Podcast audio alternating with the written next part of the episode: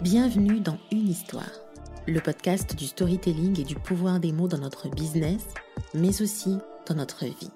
Chaque semaine, j'explore avec toi différents sujets sous forme d'une histoire unique et riche en apprentissage, que ce soit un cours ou une réflexion, l'histoire d'une personnalité ou d'un entrepreneur qui nous fait des confidences, un événement historique, bref. Chaque épisode t'invite à découvrir le monde sous un nouveau jour. Je suis Bemvinda, conteuse et formatrice en storytelling pour tous les entrepreneurs et les leaders qui veulent alchimiser leur histoire pour avoir plus d'impact. Abonne-toi pour ne rien louper. Assis-toi confortablement avec un verre de vin et appuie sur play. Bonne écoute. Quelles sont les nouvelles tendances storytelling du moment? Si dans ta création de contenu, tu utilises le storytelling pour créer du lien avec ton audience, tu aimerais te mettre à jour, être au courant des grandes tendances du moment. D'ailleurs, c'est une auditrice du podcast qui m'a posé cette question. Audrey, si tu m'écoutes, je te fais des gros bisous. Alors dans cet épisode, je vais te parler de trois tendances qui font le buzz en ce moment et qui pourraient t'inspirer pour ton propre storytelling.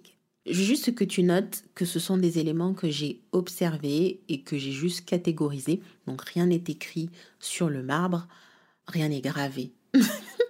Rien n'est gravé sur le marbre et tu peux à tout moment donner ton avis, argumenter avec des exemples et bien sûr on peut toujours en débattre.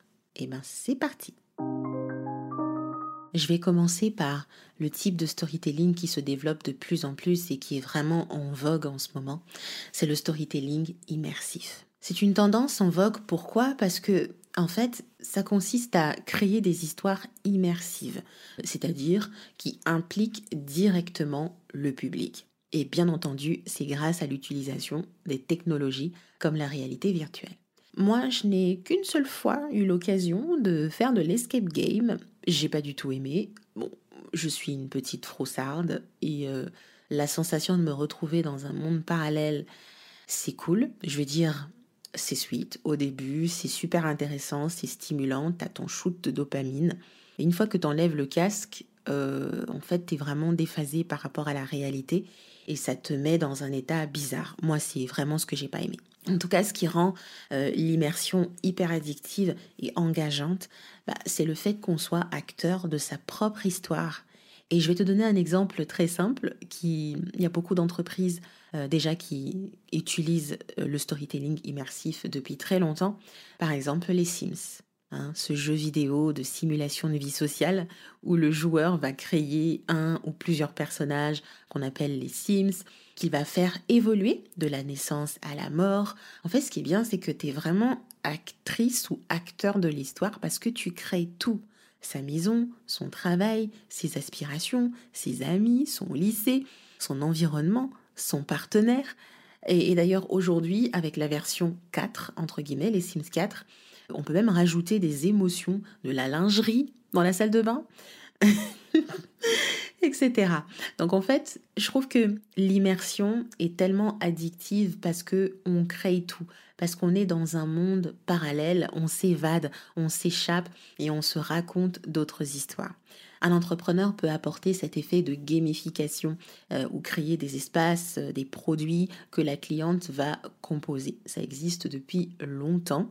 Et ça permet de pouvoir façonner euh, ses propres histoires. Je veux dire que ça ressemble un tout petit peu à un subway. je vais dire un sandwich que l'on que l'on crée en fait au subway. Mais ce qui ajoute le plus avec le storytelling immersif, c'est vraiment la réalité virtuelle. Et si je veux rentrer vraiment dans le point de vue purement business, euh, c'est pour s'adapter à des campagnes de marketing où aujourd'hui, exemple, le luxe adapte ses campagnes grâce à ça. Facebook aujourd'hui s'est lancé avec Meta dans la réalité virtuelle. Les événements des entreprises, par exemple les team building, où du coup on fait appel à la réalité virtuelle. On crée des scénarios pour créer plus de cohésion, euh, pour créer plus d'ambiance en fait euh, en équipe. Donc moi, quand j'étais conseillère à l'ADI, on avait fait une sortie et ensuite, après la réunion, on est allé faire un escape game. Donc, en fait, ça euh, amplifie quelque part euh, le, contact entre les gens, euh, l'engagement, la cohésion dans un groupe. Quand on est un entrepreneur en ligne, je peux donner un exemple. Je sais pas, tu vas créer un process d'acquisition client où la personne qui t'appelle va elle-même trouver les informations dans une espèce de pièce, un peu comme lorsqu'on fait une représentation 3D dans l'immobilier, dans la décoration intérieure. C'est vraiment laisser le client, en utilisant bien évidemment la réalité virtuelle, la réalité augmentée, tu vas laisser le client rentrer dans une salle, trouver l'information elle-même qui correspond à son besoin. C'est juste un exemple. Et ça lui donne vraiment cette impression de je façonne, je crée moi-même ma propre histoire. Un autre type de storytelling, moi j'appelle le storytelling authentique. Hein. Le storytelling authentique, c'est vraiment avec un objectif précis qui est de raconter des histoires vraies, de manière transparente, sincère, sans masquer les faiblesses ou les imperfections. Je pense que c'est vraiment l'une des meilleures façons de créer de la proximité et de la confiance avec son public parce qu'on met en avant son humanité et l'authenticité elle-même de son personnage, de son histoire. Je veux dire que le storytelling authentique est particulièrement adapté aux marques, aux entreprises qui ont pour volonté, mais vraiment, hein, de se rapprocher de leur public et de créer un lien de confiance, une connexion émotionnelle avec eux. Dans cette catégorie, je peux citer les histoires de vie, les anecdotes aussi, s'il faut vraiment partir sur une espèce de typologie d'histoire.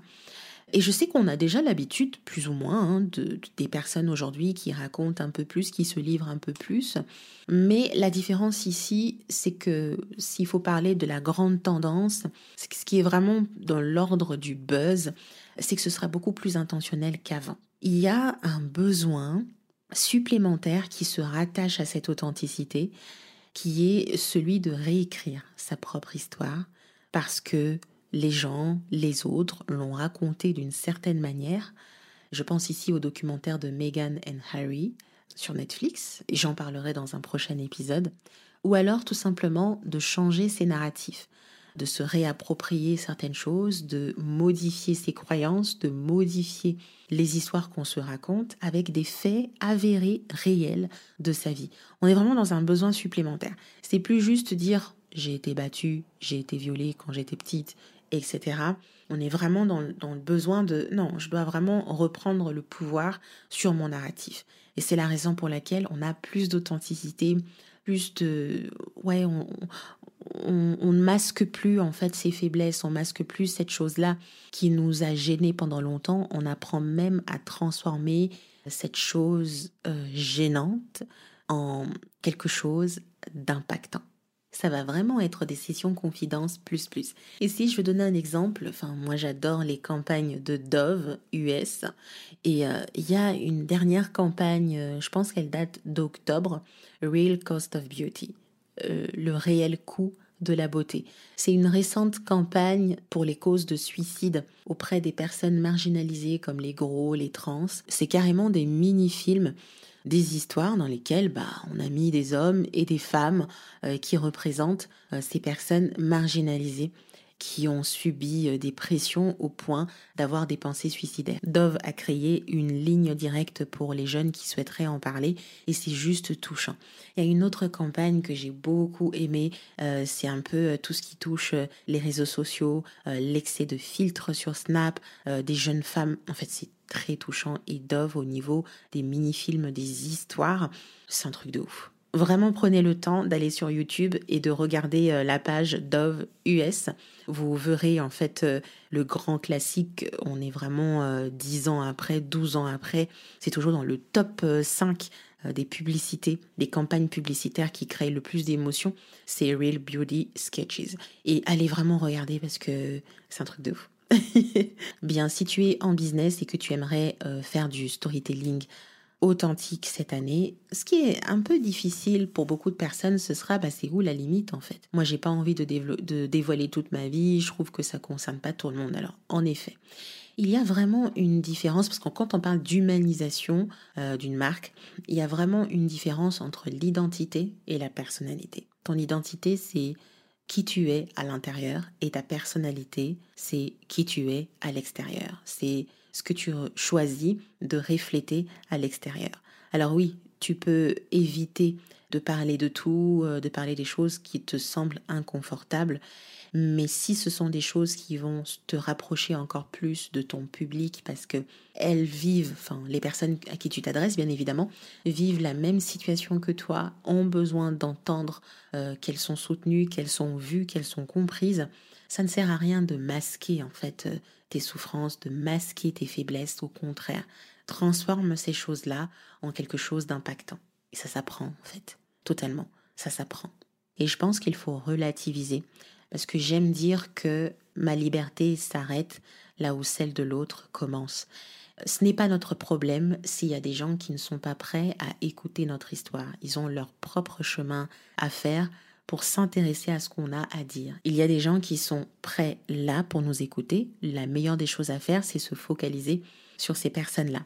Et pour ceux qui ne sont pas prêts, ils feront le travail qu'il faut pour être prêts un jour ou non c'est pareil quand je parle de Harry et Meghan. En fait, moi, j'avais du mal avec le fait que, à un moment donné, on a quitté le château, on a quitté la royauté, on va dire entre guillemets, pour vivre notre vie. Et quelque part, on commence un peu à marketer ces choses-là, à ouais, à vendre notre histoire, etc. Et j'étais vraiment dans une logique de, ok, déjà, on va défier les codes et en plus, on va essayer de se faire du fric derrière euh, tout ça. Ça, c'est que mon interprétation. Et c'est quand j'ai pris du recul et j'ai fait mon chemin que je me suis dit non, en fait. En fait, l'objectif là, c'est juste de réécrire des narratifs et faire en sorte qu'au bout d'un moment, euh, on va réécrire leur propre histoire, l'histoire du couple, l'histoire des motivations de pouvoir quitter la royauté, et on va reprendre le contrôle. Et c'est très efficace dans la gestion de crise quand une personne est en train de dire que vous êtes mauvais, euh, votre programme est pourri, euh, votre produit c'est de la merde, lorsque vous racontez une histoire beaucoup plus impactante que ce que les propos dégradants euh, apportent, vous prenez le contrôle ou vous prenez le dessus. Bien, la troisième tendance, c'est le storytelling émotionnel. Alors c'est très différent du storytelling authentique et je vais t'expliquer. Pourquoi je parle d'émotionnel? Parce qu'en fait l'objectif est là, susciter des émotions. C'est ça l'objectif. L'émotion.